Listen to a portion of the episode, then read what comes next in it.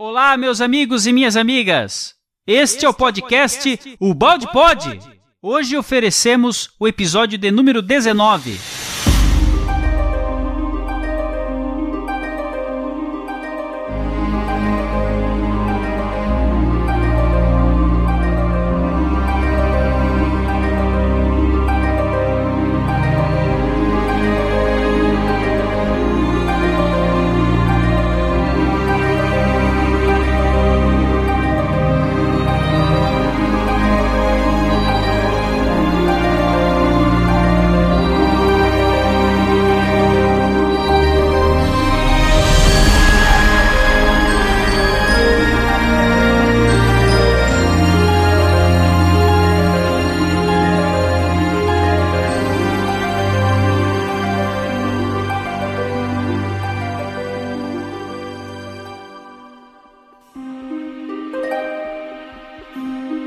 Aqui quem fala é o Tom, da equipe O Balde Brasil.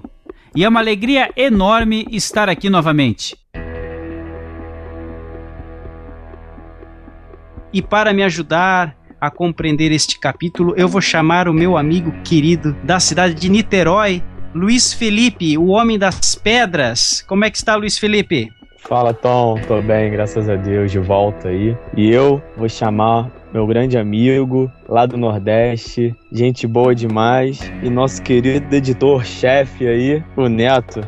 Olá pessoal, é uma grande alegria estar novamente aqui com vocês. Quero convidar também para participar junto conosco o Guilherme lá de BH, o homem que traz muitas ideias na cabeça.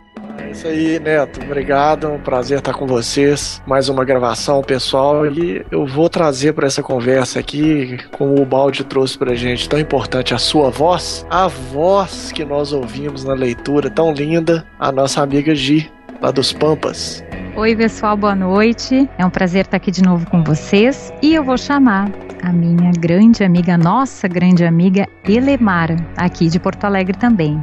Olá, pessoal, boa noite. É um prazer estar mais uma vez aqui lendo mais um capítulo dessa obra linda. Este é mais um podcast do Portal Pensar.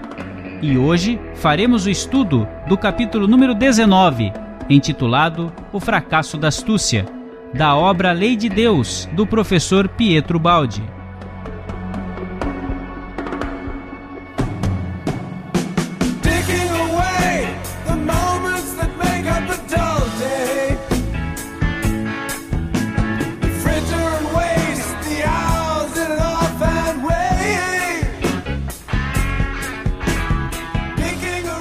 Agora vamos aos nossos recados e logo retornamos.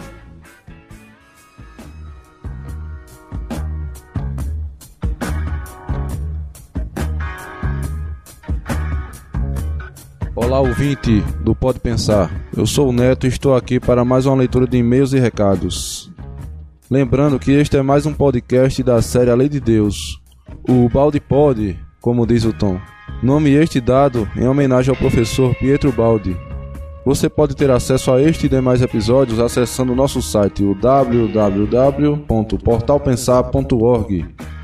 Também estamos no iTunes e em outros aplicativos para podcast, onde você pode assinar o nosso feed e receber seu podcast automaticamente sempre que houver um novo episódio.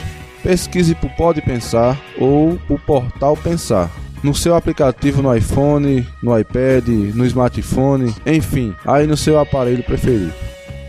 Você também pode ficar atualizado sobre os nossos podcasts curtindo a nossa página no Facebook. Pesquise por portalpensar.org lá na barra de pesquisa do Facebook e curta a nossa página. Ou também pelos nossos canais do YouTube. Temos o canal Ubaldo Brasil e o canal Portal Pensar. Pesquise lá e se inscreva. Você pode enviar também seus comentários e perguntas para o nosso e-mail, o contato arroba portalpensar.org, ou então para o nosso WhatsApp. O número é 21 965 18 9204. Lembrando que se você está fora do Brasil, precisa colocar o código é, mais 55, sinalzinho de mais e 55. Queremos convidá-lo a ouvir também nossas outras séries do Pode Pensar temos o Momento de Sabedoria, que é na produção e voz do nosso amigo Sérgio Chaves. Temos também a série Allan Kardec e mais recentemente a série Ouvidos ao Mistério. Não deixe de ouvir. Lembrando que temos também o perfil lá no Facebook, é o Balde Brasil, né, que é administrado pelo nosso amigo Tom e foi onde tudo começou, né, onde a gente começou a reunir o nosso grupo. Aproveitando, eu queria chamar aqui o Tom para mandar um alô aí pro pessoal. Olá, meus amigos. Quero aproveitar para mandar um grande abraço para os centros de estudos ubaldianos, o que chamamos de CELS, de Campo Grande, Niterói, Matão e Espírito Santo, e também aos grupos de amigos de Pietro Baldi da Espanha, Venezuela e Itália todos juntos com a equipe de estudos Ubalde Brasil, trocando semanalmente pequenos trechos destacados das obras do professor Ubaldi e formando assim uma grande corrente do bem com um olhar voltado e apontado para os conceitos do professor Ubaldi, que haverão realmente de revolucionar essa terra. Então, um grande abraço e sempre com Deus. Muito obrigado, Tom. Também temos aqui o Guilherme conosco. Guilherme, o que é que você traz para nós hoje? Queridos pensadores e pensadoras, nós temos que divulgar aqui um projeto muito legal que está sendo encabeçado pelo Luiz Guilherme de Petrópolis. Ele é do Sintonia Moral. Nós apelidamos ele de Luig, porque tem muitos Luizes no portal Pensar, como vocês sabem. Bom, o Luiz Guilherme está contando com a ajuda aí do Rafael de Niterói, da Adriana lá em Folinho, na Itália, e são vários projetinhos aí dentro dessa iniciativa grande do Sintonia Moral. É a parte de orações, textos de Francisco de Assis, tem o Sintonia Kids, tem muita coisa aí bacana. O Gui, Luigi, conta pra gente aí do Minutos de Sabedoria também, que é um projeto muito interessante. Fala um pouquinho de todos esses projetos aí pra gente. Oi, Guilherme, obrigado pelo carinho de sempre.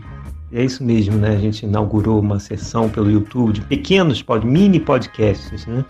E a gente já está aí com, no ar com a série Minutos de Sabedoria, os comentários em torno do, do, nosso querido Carlos Torres Pastorino, uma série de orações com nossa irmã Adriana, lá da Itália, e inauguramos essa série de orações com Pietro Baldi, e agora nós vamos navegar em outros mares também, mas sempre o mesmo oceano, em outros mares como Leon Denis, como o próprio Kardec e, e livros de Emmanuel, que a gente vai trazer um pouquinho dessas orações para o pessoal se sintonizar no bem.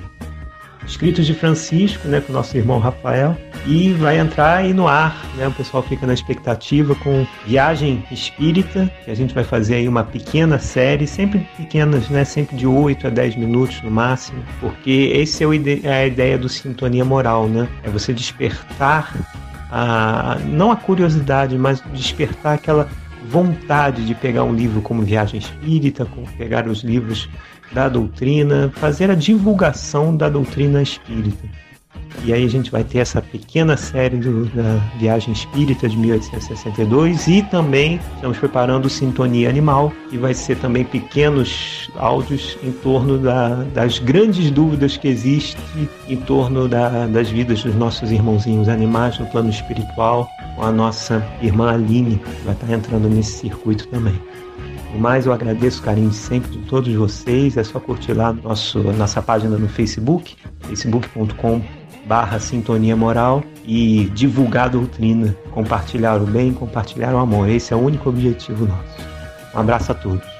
Ah, muito legal, viu, Luiz? Sensacional. Sobretudo Minutos de Sabedoria também, que é um best-seller editorial brasileiro, né, do, do querido Carlos Torres Pastorino, que alimenta também o Momentos de Sabedoria, que é encabeçado lá pelo Sérgio, de Angra dos Reis, faz um trabalho muito interessante com os capítulos do Lei de Deus e os trechos que ele seleciona para realizar o Momentos de Sabedoria lá da coleção Sabedoria do Evangelho, do Carlos Torres Pastorino também.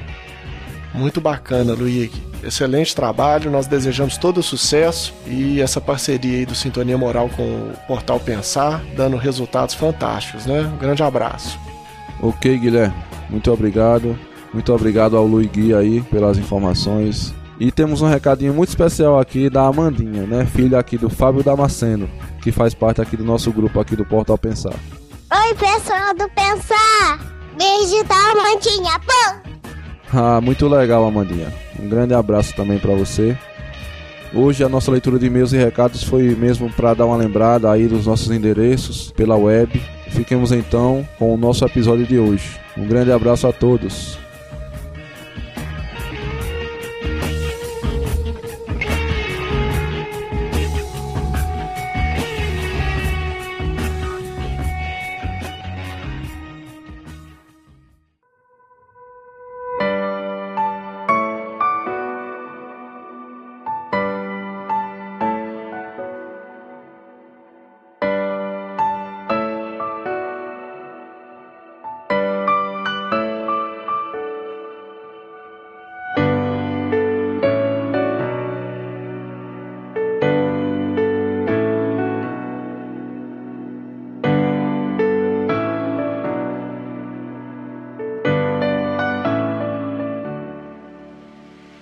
Capítulo 19 O fracasso da astúcia. Estamos todos encadeados à necessidade de evoluir. Os seguidores do caminho mais curto e a errada sabedoria do mundo.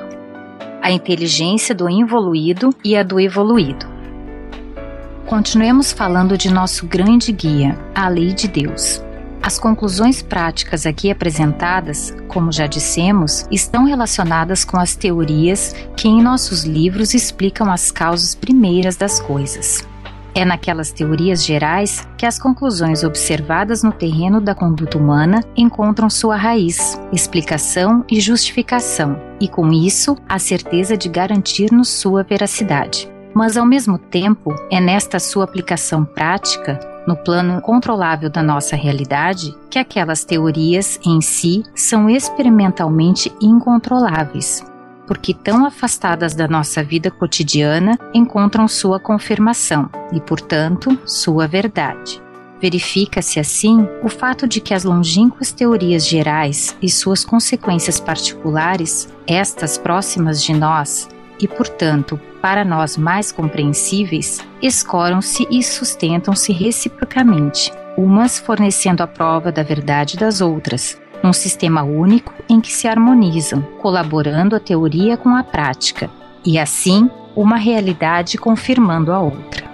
Com isso, nosso escopo está atingido: esclarecer, explicando e demonstrando. Seria absurdo pensar que nossa palavra pudesse ter o poder de transformar o mundo. Isto concerne apenas a Deus, pois só Ele possui e pode usar os adequados meios apocalípticos para tanto.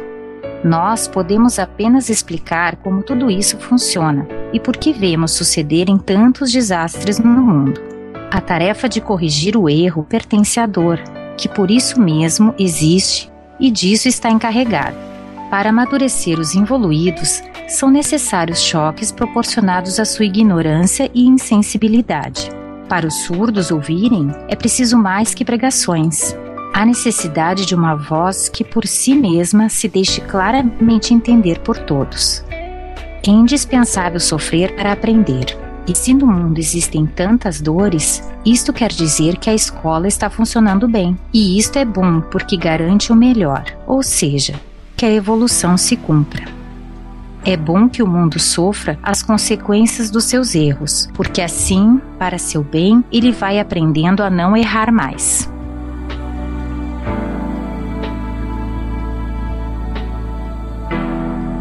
Eu considero este capítulo 19 como um papo de adulto o professor ele sobe o tom da conversa, ele, ele faz uma apresentação para pessoas que realmente querem é, encarar a realidade dos fatos, não se contentando simplesmente com uma história lúdica, né? Como muitas vezes a gente tem essa, essa afinidade, né? Nós temos uma afinidade grande com determinadas histórias, métodos de se enxergar aquilo que o, o nosso planeta está vivenciando. Então aqui eu considero realmente um capítulo para gente grande, poderia dizer assim. Essa é a minha visão. Eu não sei se os demais amigos têm essa impressão. A gente está apenas iniciando. Esse parágrafo ele me chama muita atenção, uma informação que nós ficamos aqui refletindo no dia de hoje. Vejam quando o professor escreve que Deus possui um poder para transformar o mundo melhor, reescrevendo a frase, tá? Concerne apenas a Deus usar os métodos adequados, sejam esses meios apocalípticos para transformar o mundo, cabendo a nós uma tentativa de explicar como tudo isso funciona. Vejam que o raciocínio do professor Ubaldi ele é um pouco diferente do que nos é muitas vezes apresentado.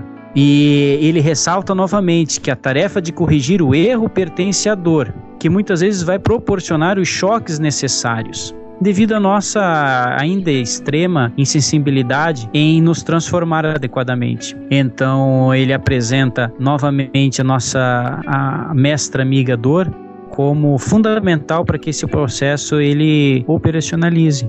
E pode chamar a atenção, num primeiro momento, do leitor, da maneira com que o professor ele, ele escreve esta parte, digamos assim, profética, né? Ô Tom, eu vou aproveitar uma coisa que você não tocou, que é no primeiro parágrafo, a questão da validação no campo prático. Isso é fundamental na obra de Ubaldi, no meu entender é o acompanhamento do experimentador, do espírito que está lendo o conteúdo, de observar na sua própria vida e ao seu redor a validação prática dessas teorias. Então é muito é bacana quando a gente toma contato com a literatura do Balde, nós começarmos a observar no mundo a veracidade dessas teorias no campo prático. Né? E isso realmente nos assusta à medida que a gente vai observando, a gente vê como o Balde foi certeiro na previsão das coisas.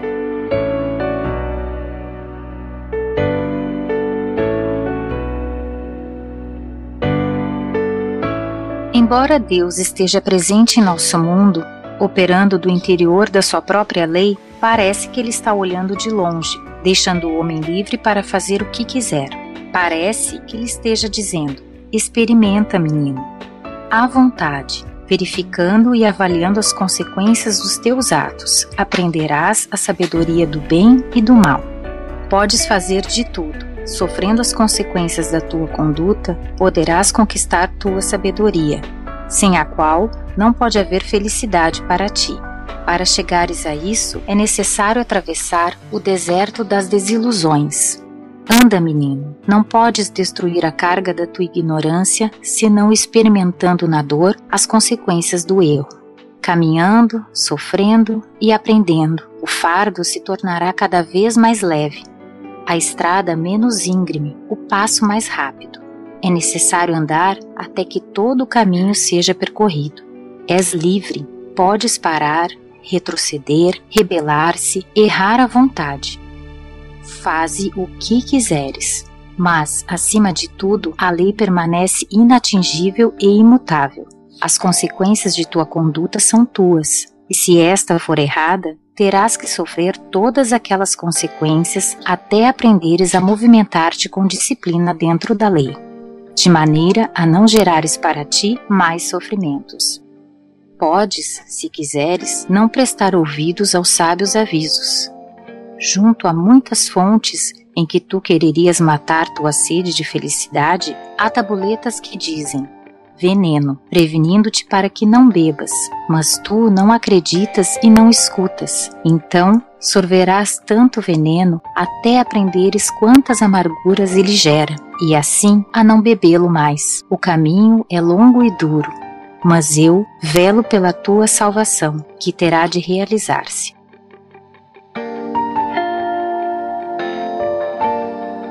Ô Luiz, deixa eu te perguntar uma coisa. Nesta parte aqui, parece que não é o professor Ubaldi quem fala, parece que ele transcreve uma autoridade maior nos orientando pelo enredo aqui.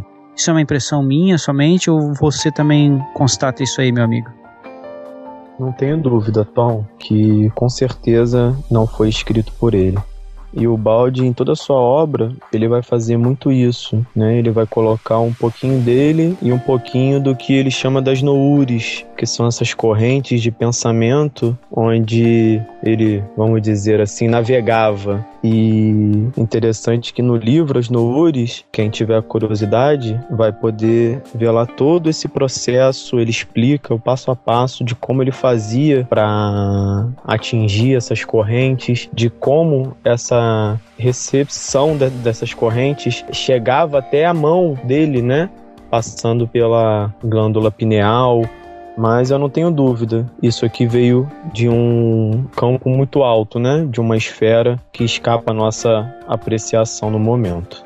Então, esse efeito aí, se o nosso amigo ouvinte estiver também tendo aí quando for da, da sua lida aí, no ambiente de maior recolhimento, então é perfeitamente normal, compreensível e tá aí a, a explicação então.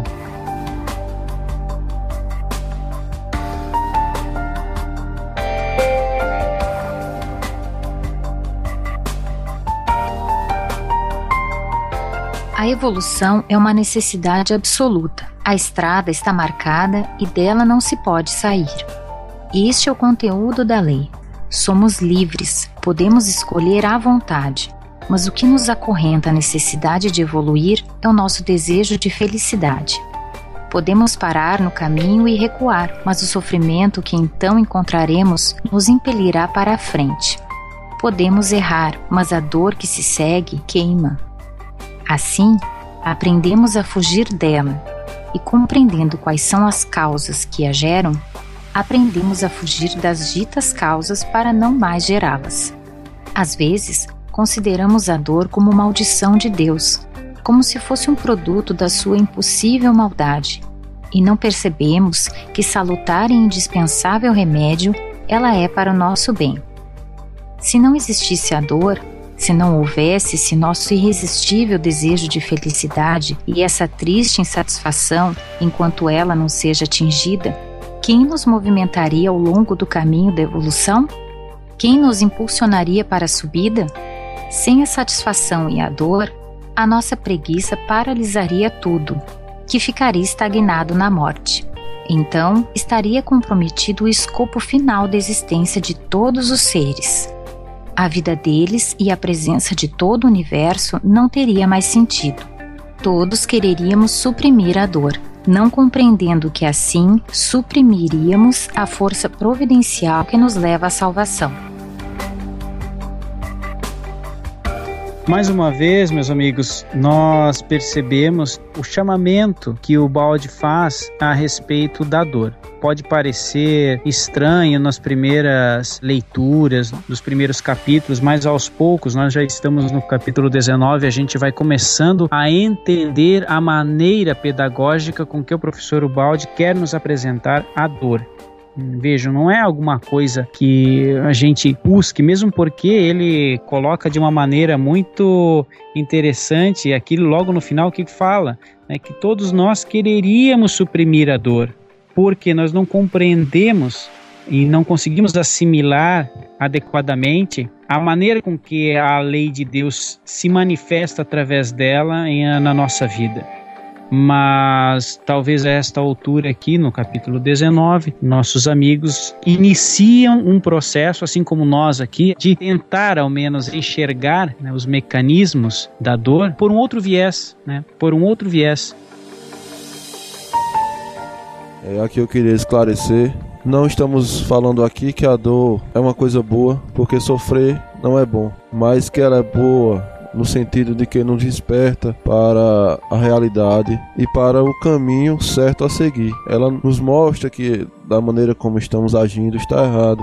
E você, irmão, que está passando por algum sofrimento, alguma dor, todos nós estamos de alguma forma é, aqui no Brasil, né, nas diversas religiões, as pessoas buscam a Deus na tentativa de Deus acabar essa dor, deixar o livre, curar uma doença, trazer uma solução de um problema.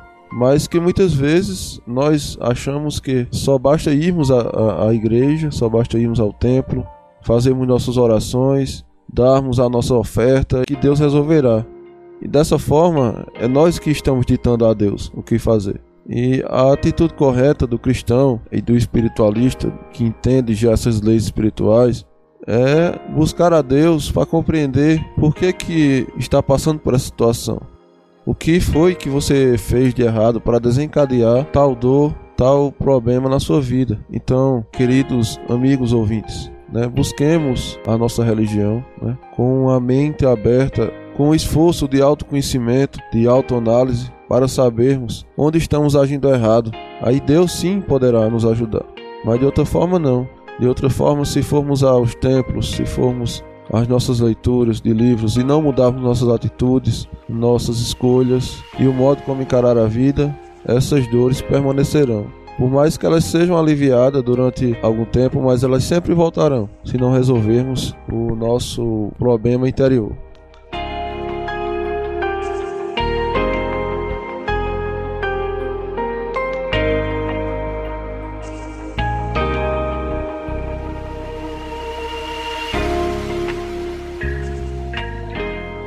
Vamos assim, fatalmente, sendo impulsionados para a nossa meta final, para ela atraídos pelo nosso anseio de felicidade, repelidos pela dor logo que nos afastamos do caminho certo. Isto parece uma armadilha em que o ser se encontra preso. Ele quereria fugir dela e não sabe que nessa prisão está a sua salvação. Em última análise, quem se revolta contra a disciplina da lei se rebela contra sua própria salvação. Não se poderia imaginar ignorância e loucura maior. Quem ainda não entendeu isso, julga ser inteligente quando imagina enganar a lei, furtando satisfações imerecidas e conseguindo escapar às sanções dela. Almejamos felicidade, mas muitas vezes não queremos fazer o esforço para ganhá-la honestamente e acreditamos ser hábeis quando conseguimos atingir o resultado da satisfação, sem fazer aquele indispensável esforço, único que tem valor porque nos faz progredir. Procuramos todos os meios para nos determos no caminho da salvação. Procuramos escapatórias, travessas, atalhos, para nos esforçarmos o menos possível no trabalho mais importante da vida, o da evolução. Eis onde está a sabedoria do mundo no desejo de conquistar sucesso de qualquer maneira, por todos os meios. Então, na estrada marcada que nos leva à felicidade, verifica-se uma corrida para chegar em primeiro lugar ao maior sucesso, com a maior satisfação possível. Assim, ao invés de movimentos coordenados, se avança numa peleja de todos contra todos, o que faz do progresso uma marcha desordenada e fatigante, corroída pelos atritos, executada numa atmosfera de caos. Desse modo, o trabalho necessário da evolução não se pode cumprir a não ser carregada de sofrimentos. Imaginemos uma estrada de rodagem onde correm muitos carros. Eles são livres para correr numa direção ou noutra, mais ou menos rapidamente, tendo liberdade de parar, etc. Mas tudo isso conforme normas, sem o que o trânsito regular não seria possível. A desordem seria um desastre para todos, e por isso, embora às vezes contra a vontade, todos têm de colocar-se em obediência na disciplina da ordem. O caminho da evolução, ao longo do qual se desenvolve a série das nossas vidas, é parecido com aquela estrada onde nós andamos todos juntos, como os carros. Mas aqui também para que a marcha não se transforme numa confusão dolorosa, há normas sem as quais a caminhada regular não é possível. A desordem torna-se desastre para todos. Apesar disso, nem todos se colocam em obediência na disciplina da lei. Ah, pessoal, eu, tá, eu tô lembrando aqui de um filme de 2009 que eu acho que ilustra isso também, que é a questão do desgaste da astúcia e de como da, da força nasce a astúcia e da astúcia nasce um homem novo, né? Nós já falamos sobre os Varnas, dos ensinos do Ananda Murti, né? E nesse filme de 2009 chama Duplicity, eu não sei o título dele em português, é com a Julia Roberts e com o Clive Owen. E é muito interessante porque ele conta a história do ápice da astúcia, que são dois industriais e eles trabalham um para descobrir os segredos industriais um do outro. Só que nesse meio de campo aí há os personagens da Julia Roberts e do Clive Owen que se apaixonam. E tem uma frase muito interessante que quando ela abraça ele assim, eles se abraçam e ela fala no ouvido dele assim: Infelizmente você nunca sabe em quem confiar. E é, esse é o retrato exatamente de como a astúcia se desgasta no embate com outros astutos. Porque num determinado momento a astúcia ela quer ceder lugar ao amor. A pessoa se apaixona, ela tem um filho, ela deseja fazer um bem para os funcionários ou é, honrar o seu patrão. E, e aí ela está cercada de astúcia por, por todos os lados. E aí ela se cansa porque a astúcia nunca descansa, ela nunca sabe em quem ela pode confiar. E esse é o problema, né? É daí que surge a necessidade no ser humano de buscar alguma coisa que não deixe ele tão o tempo inteiro armado contra tudo e contra todos, como o próprio Balde aí já nos falou. Interessante essa questão que o Guilherme estava falando que como a gente tem visto principalmente aqui no nosso país, né, a astúcia fracassando, as coisas vindo tão à tona, né, e o povo, né, nós todos com uma sede de justiça. E muitos de nós, né, não, não, não digo a maioria, mas muitos de nós que estão à nossa volta, pelo menos, a gente vê um movimento de, de honestidade, querendo realmente, né, passar, transcender esse estado que o Balde chama de, de civilizado, quando ele divide em três níveis: o primitivo, né, que usa da força, o civilizado que usa da astúcia e o evoluído que usa da honestidade.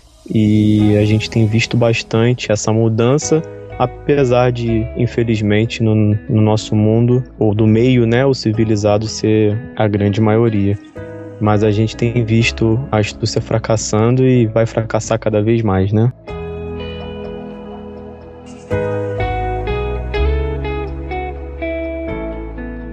Ao contrário, a maior inclinação do indivíduo parece consistir em pensar só em si, descuidado dos prejuízos que pode ocasionar aos outros.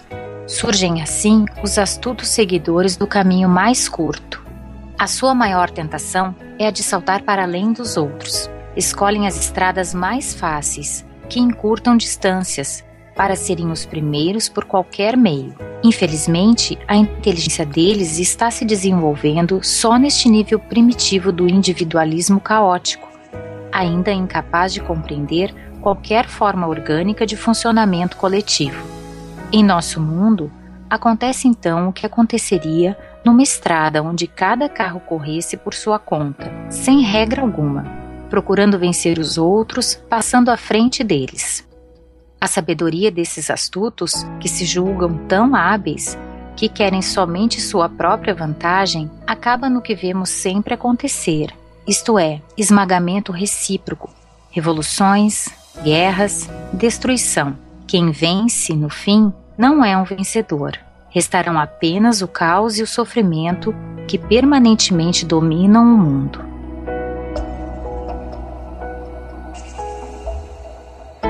Realmente, quem é astuto não consegue compreender o funcionamento de um sistema orgânico.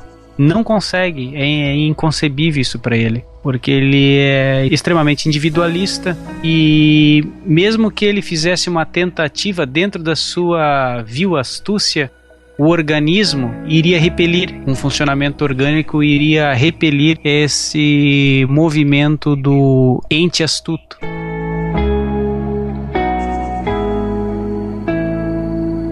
O mundo está cheio de astutos, seguidores do caminho mais curto. Eles estão presos às suas miragens de felicidade. A riqueza, a glória, o poder impele-os à cobiça, o orgulho, o desejo de domínio e pensam: por que escolher o caminho longo do trabalho honesto, do verdadeiro valor, de uma finalidade de bem que, conforme a justiça nos dê direito à recompensa merecida, quando ali o atalho está pronto, convidando-nos a encurtar o caminho? É lógico que os conhecedores da ciência do proveito imediato, a curto prazo, pratiquem esse ou outro método, menos fatigante e mais vantajoso. Seria loucura trabalhar e produzir, quando com o roubo se pode enriquecer mais fácil e rapidamente, quando se pode satisfazer o próprio orgulho, chegando à glória com o engano e a mentira, quando há tantos atalhos para saciar o próprio desejo de domínio, chegando ao poder. Assim pensam e fazem os astuciosos, enquanto olham com desprezo para os simples, que avançam ordenadamente na estrada de todos mas nem por isso deixa de subsistir a lei, que empurrando os astutos para o abismo, com a destruição deles, procura libertar a vida dos elementos parasitários, semeadores tão somente de desordem e sofrimento. Poderíamos perguntar-nos: mas por que acontece tudo isso? Como se explica essa loucura? A loucura é um problema de pobreza de inteligência A tarefa da evolução é de desenvolver essa inteligência, pois todo ser possui maior ou menor inteligência, conforme o grau de desenvolvimento atingido. Ela começa a aparecer como um fenômeno de superfície quando o indivíduo apenas compreende os efeitos imediatos dos fatos que abrange com os sentidos, e tende a tornar-se depois sempre mais profunda, chegando a atingir também as causas longínquas dos fatos e os efeitos a longo prazo. A visão psicológica dos primitivos poder-se-ia chamar de microscópica. Nessa sua forma mental, eles estão mergulhados até o pescoço, de modo que não conseguem admitir nem compreender a visão psicológica dos evoluídos, que se poderia chamar de telescópica. Os primitivos estão apegados às verdades pequenas que se podem tocar com as mãos, as que eles julgam como realidade objetiva e única, enquanto negam porque lhes escapa qualquer outra realidade mais vasta e longínqua. Assim, eles vivem como aventureiros a procurarem, por qualquer meio, satisfazer o momento presente, sem prever e organizar nada para o futuro. Vivem como micróbios encerrados dentro de uma gota d'água, ignorando o mundo maior que existe cá fora. Vivem dos pormenores da sua vida microscópica, com a sua vista míope, percebendo só os resultados próximos e correndo atrás deles sem nada suspeitar da imensa vida das estrelas nos céus, sem tomar conhecimento de que, para além dos seus mínimos movimentos, existem também os imensos movimentos dos astros. Graças a Deus, nós vemos já muitas pessoas que conseguem lançar o seu olhar para além desse nosso mundo microscópico, não é verdade? Vejam que essa última frase aqui do professor Ubaldi é forte, hein?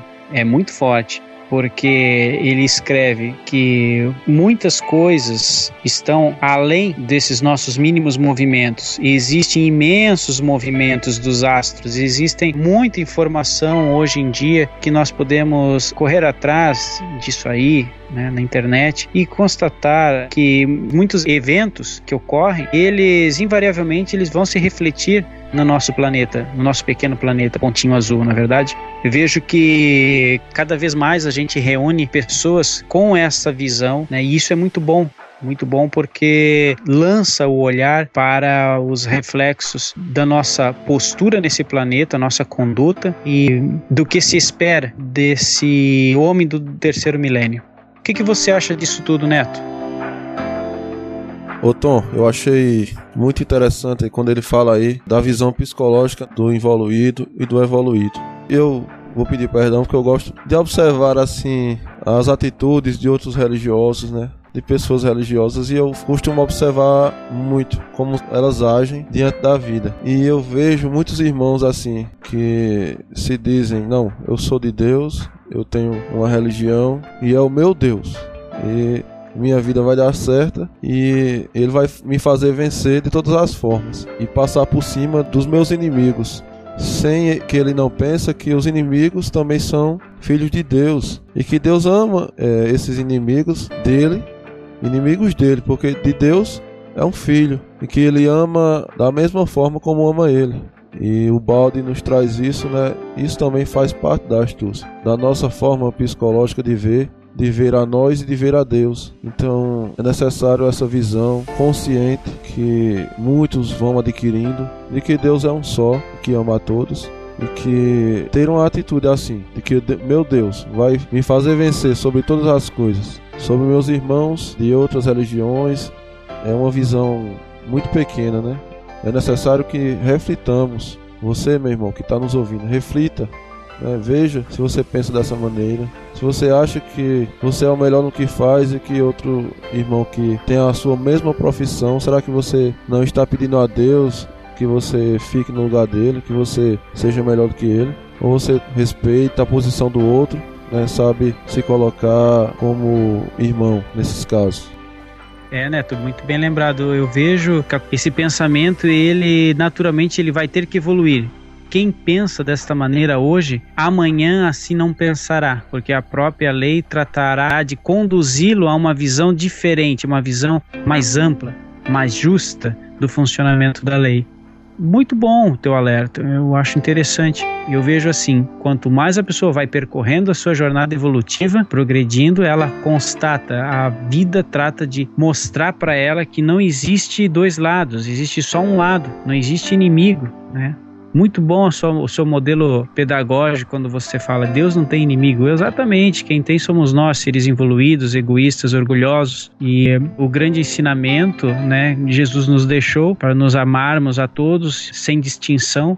E eu acredito muito, Neto, que esse tipo biológico, nesse novo tipo biológico anunciado pelo professor Ubaldi, ele vai ter essa noção muito mais perfeita que nós temos hoje.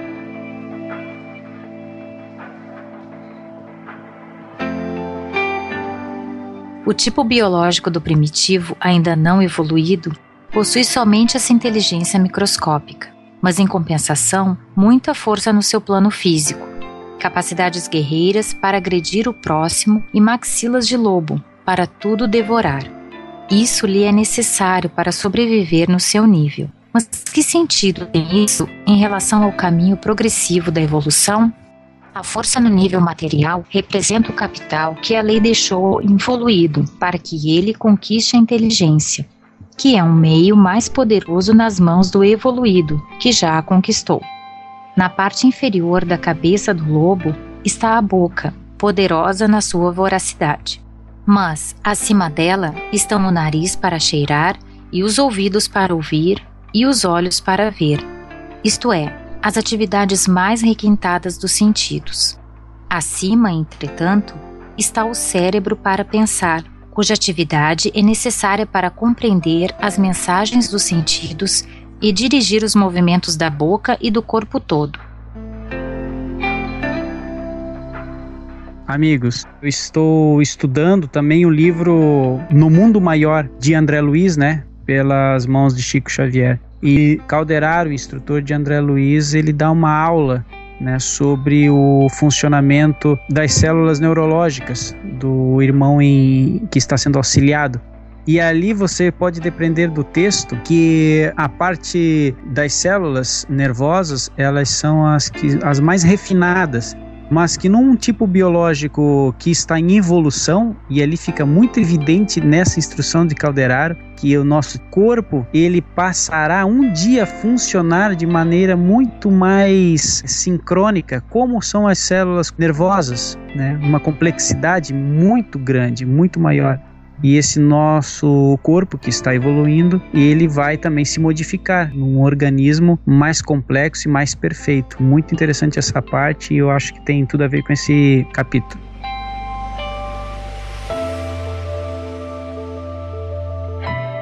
O que acontece então? Para usar a parte física, é necessária a inteligência, que começa, assim, a desenvolver-se pelo uso necessário à sua atividade o que é indispensável à sobrevivência do ser no seu plano. Eis que a necessidade da sobrevivência, da luta dos planos inferiores, leva à necessidade do desenvolvimento da inteligência, que é o meio para sair daqueles planos. Assim, só pelo fato de existir, a vida automaticamente tende a deslocar-se no sentido dos níveis superiores e a evolução a realizar-se. O centro vital desloca-se das maxilas para o cérebro do lobo, até que ele, como aconteceu no cão, perde a ferocidade dos dentes para transformá-la, convivendo com o homem, no poder muito maior da inteligência. Não é isso que vemos acontecer na evolução dos seres, na passagem do estado selvagem ao do civilizado? A ferocidade fica abandonada nos planos inferiores para os atrasados que ali ainda permanecem e desenvolve-se sempre mais a inteligência, valorizando-se as qualidades da mente. Só neste nosso século vemos os cientistas amparados e admirados, porquanto no passado a sociedade os deixava morrer de fome e os desprezava, glorificando tão somente os grandes e ferozes guerreiros. Isto quer dizer que, com a evolução, tende a desaparecer mandíbulas e garras, agressividade e ferocidade, armas e destruição, para que vença a inteligência criadora e pacífica. A nossa humanidade atual está ainda na fase das mandíbulas e das garras, e as está usando para com elas desenvolver a inteligência. Eis como se compreende e se justifica a presença de tanta luta em nosso mundo. Tudo na vida existe porque tem uma função a cumprir. De outro modo, não existiria. Se a lei permite que neste nível domine a luta, isto acontece pelo fato de representar para os seres situados neste plano o melhor meio para desenvolver a inteligência, indispensável à sua entrada nos planos superiores. Estamos ainda no nível animal, em que o ser é impelido pelas necessidades e cobiças materiais, muito mais do que pelas exigências intelectuais e espirituais. Domina o individualismo egoísta e separatista em função do eu, porque a evolução tem de cumprir, antes de tudo, a construção da personalidade. Tô pensando aqui é naquela história do lobo da lenda Cherokee, que um jovem foi procurar conselho com os anciãos a respeito de sentimentos que ele tinha, foi cometida uma injustiça com ele, ele estava com muita raiva e ele foi conversar com o avô e o índio olhando bem no fundo dos olhos dele falou assim: "Olha, eu também sinto, viu, meu neto, às vezes grande ódio daqueles que cometem injustiças, sem sentir arrependimento pelo que eles fizeram, mas o ódio corrói quem sente, nunca fere o inimigo, é como tomar veneno desejando que o inimigo morra." E continuou contando, falando que várias vezes ele lutava contra aqueles sentimentos. É como se existissem dois lobos dentro de mim, falou com ele o avô. Um deles é bom e não faz mal. Vive em harmonia com todos ao seu redor, não se ofende, luta quando é preciso, mas o faz de maneira reta. Mas o outro lobo, esse é cheio de raiva. A coisa mais insignificante é capaz de provocar nele um acesso de raiva. Ele briga com todos o tempo todo sem motivo algum. Sua raiva e ódio são grandes e por isso ele não mede as consequências dos seus atos. É uma raiva inútil, pois a sua raiva não irá mudar nada. Às vezes é difícil conviver com esses dois lobos dentro de mim, pois ambos tentam dominar o meu espírito. E o garoto, olhando para ele, perguntou: Mas qual deles vence afinal? E o avô falou: Aquele que eu alimentar. A astúcia e a luta do homem é, contra esse lobo interior é exatamente essa: né? é vencer as garras através da clareza de alimentar o lobo correto, né? O animal mais manso, domesticado, que vai enfrentar é, de maneira menos significativa a crueza da lei e as suas consequências. Ô Guilherme, já que você falou de lobo, queria fazer aqui um comentário, né, sobre o que o Balde fala aí da ferocidade aí do lobo, né? Podemos comparar que o lobo ele expressa a sua raiva, né, a sua astúcia, vamos dizer assim, de forma visível. Você percebe quando o animal está com raiva, quer te atacar, quer te fazer algum, algum mal, né? No ser humano, nós que já evoluímos milênios acima do lobo, é, essa ferocidade ela ainda existe dentro de nós, só que de maneira astuciosa, né? já que o capítulo fala de astúcia. Então, o lobo ele não finge que gosta de você, ele não se faz de seu amigo e depois te ataca. Ele vem e já te ataca. Mas o ser humano não. O ser humano ele é astucioso, ele mente, ele finge que é teu amigo, ele finge que, que é o teu bem, mas lá dentro só ele mesmo sabe quem ele é. Muitas vezes esse ato de, de prejudicar o seu próximo está lá dentro, né?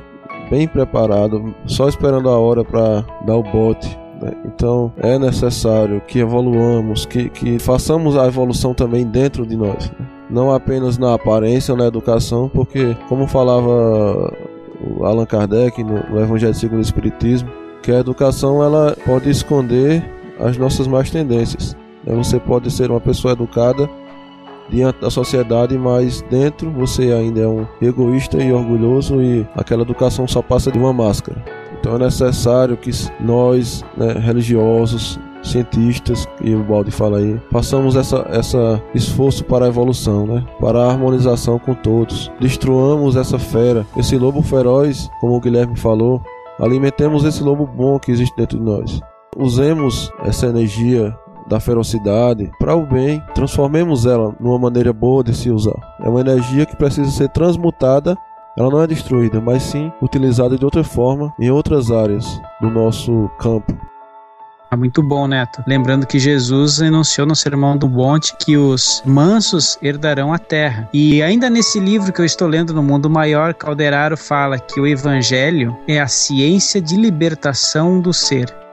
Muito bom, Tom, muito bom. Interessante que a gente vê praticamente nesse finalzinho todo do capítulo, o Balde falando, né, eu pelo menos compreendi dessa forma, que tudo isso que a gente vê né, hoje no mundo essa astúcia que a gente vê, né, essas garras, vamos dizer assim, que são usadas, não é que é normal, né? Não, não seria para ser normal, mas é o natural que vai levar esse ser através de ele vai usar as garras e através dessas armas ele vai levar ele à dor e através desse sistema de força, né, astúcia e dor, ele vai se desenvolvendo, desenvolvendo a sua inteligência e dessa forma evoluindo. Então, na verdade, o que a gente vê, né, como você comentou, Tom, há um tempinho atrás, é inevitável essa evolução. O que parece aos nossos olhos mortais ser caos, né? A gente olha, nossa, o mundo está de cabeça para baixo. Na verdade, Deus usa desse artifício, vamos dizer, dessa pedagogia, e o ser, querendo ou não, ele está evoluindo. Até que vai chegar uma hora que a sua inteligência vai acumular né, um, um, um certo grau ali, e ele vai compreender, assim como nós que estamos aqui hoje, como os ouvintes e como tantas outras pessoas compreenderam. Né? E eu achei isso muito interessante. É só lembrando aí que o, o lobo ele só não finge de bonzinho para nos devorar porque ele não é inteligente o suficiente ainda para isso. Porque se fosse ele o faria. Então muitas vezes as pessoas atribuem à natureza, não, não há maldade na natureza. Não há maldade, é, essa maldade que a gente vê no ser humano, porque a natureza ainda não desenvolveu, a natureza animal não desenvolveu ainda inteligência suficiente para aplicar a maldade, mas ela vai chegar lá também porque faz parte do processo evolutivo, né? Então Exatamente. o ser humano ele está lutando exatamente contra isso. Ou seja, a inteligência no ser humano causa mais dano do que bem. E agora a gente está aprendendo com as consequências do mal que a nossa inteligência causa a superar a inteligência e a astúcia com o amor, com o bem das, dos demais, assim como o bem para nós mesmos e assim por exatamente, diante. Exatamente, exatamente.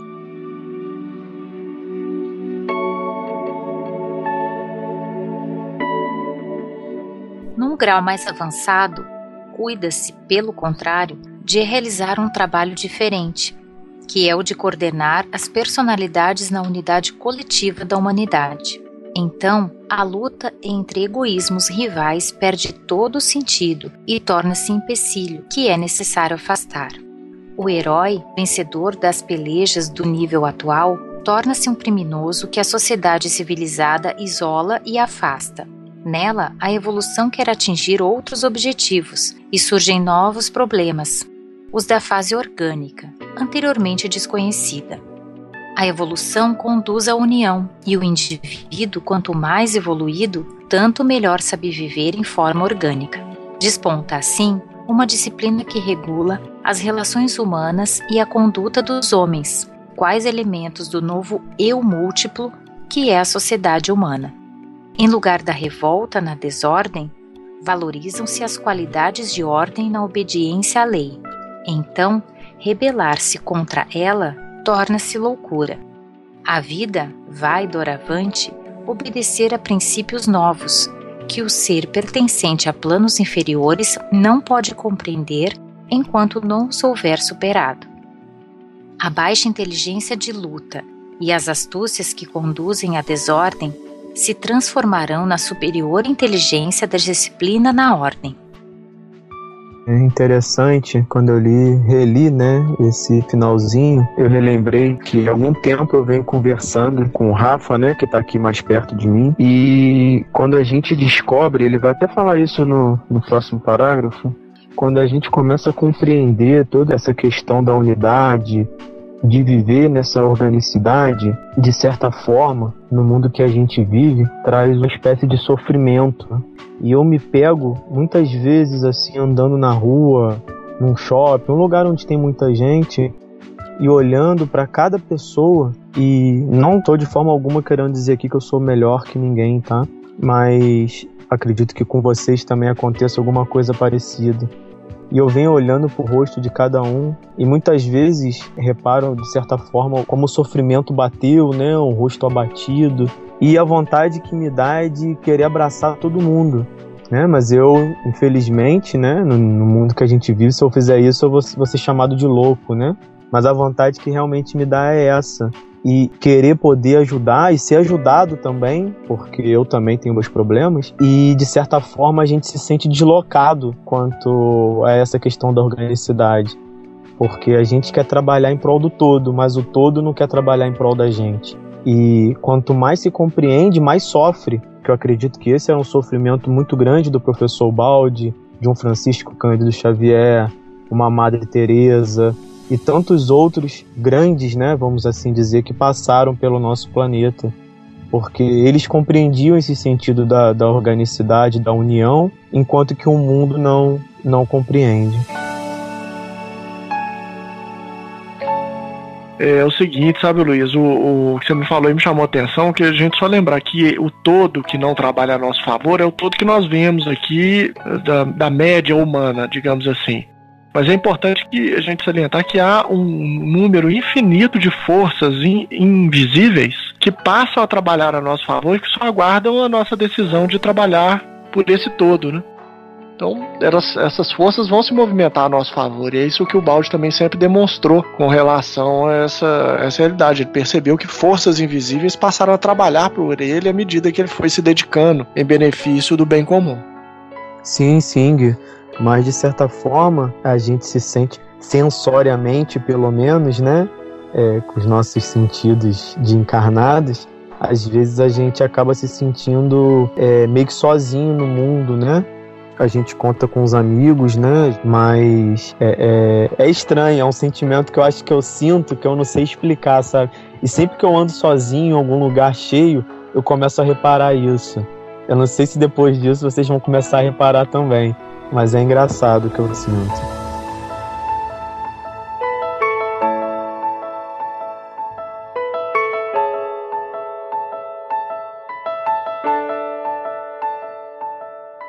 Não há dúvida de que, para quem alcançou uma compreensão mais vasta, é sofrimento ver a inteligência, centelha de Deus, a corromper-se em astúcias e enganos. Mas este baixo uso dela se justifica como sendo um meio para chegar a compreender a inferioridade desses métodos e, assim, acabar por superá-los e abandoná-los.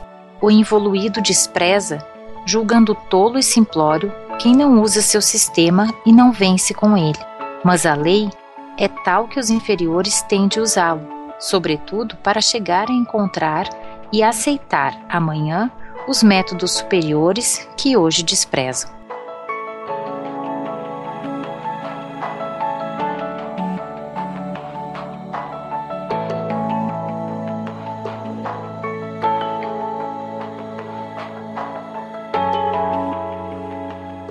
Amigos ouvintes, chegamos ao final de mais um capítulo. Ao término desse capítulo 19, ficou essa impressão né, que nós devemos pegar esse capítulo, reler este capítulo, né, tomar nota de algumas partes, discutirmos em, no grupo de estudos da nossa cidade ou através de e-mails para a nossa equipe, porque quantos elementos, na verdade, quanta informação diferente de tudo que nós vemos por aí, né, em outras literaturas, e desta maneira, como eu enunciei lá no início do capítulo, ao meu ver, é um capítulo de conversa de gente grande. Essa é a impressão que eu, que eu tive.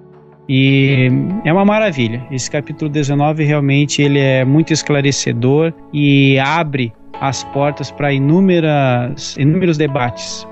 Eu agradeço a presença de todos os nossos amigos. Já deixo o convite para acompanhar os nossos estudos do capítulo 20, que será tratado sobre a justiça da lei, também muito interessante. Um grande abraço a todos os amigos e sempre com Deus.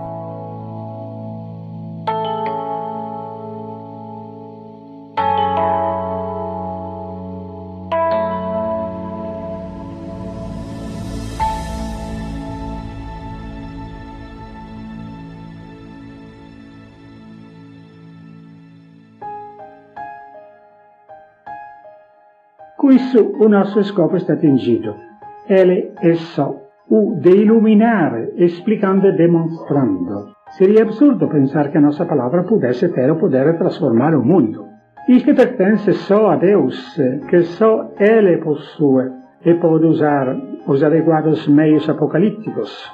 Nós podemos só explicar como tudo isto funciona e por que tantos desastres vemos acontecer no mundo. A tarefa de endireitar o erro pertence à dor e por isso existe, e disto está encarregada. É indispensável sofrer por ti mesmo para aprender. E se no mundo há tantas dores, isto quer dizer que a escola está bem funcionando. E isto é bom, porque garante a coisa que é a mais importante, isto é, que a evolução se cumpra. É bom que o mundo sofra as consequências dos seus erros, porque assim, para o seu bem, ele vai aprendendo a não errar mais.